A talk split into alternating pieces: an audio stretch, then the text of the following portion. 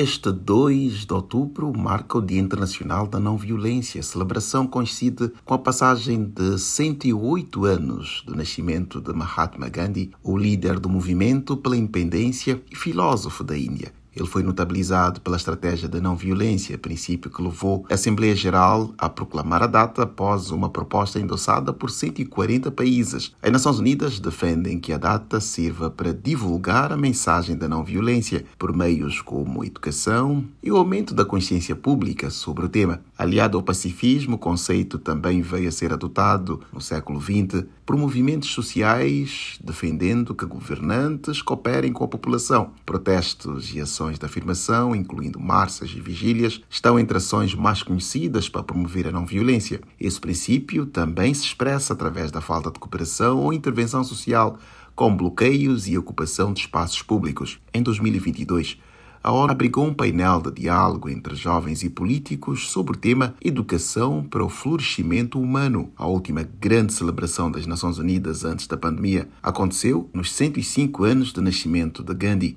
em 2019. Da ONU News em Nova York, Eleutério Gavan.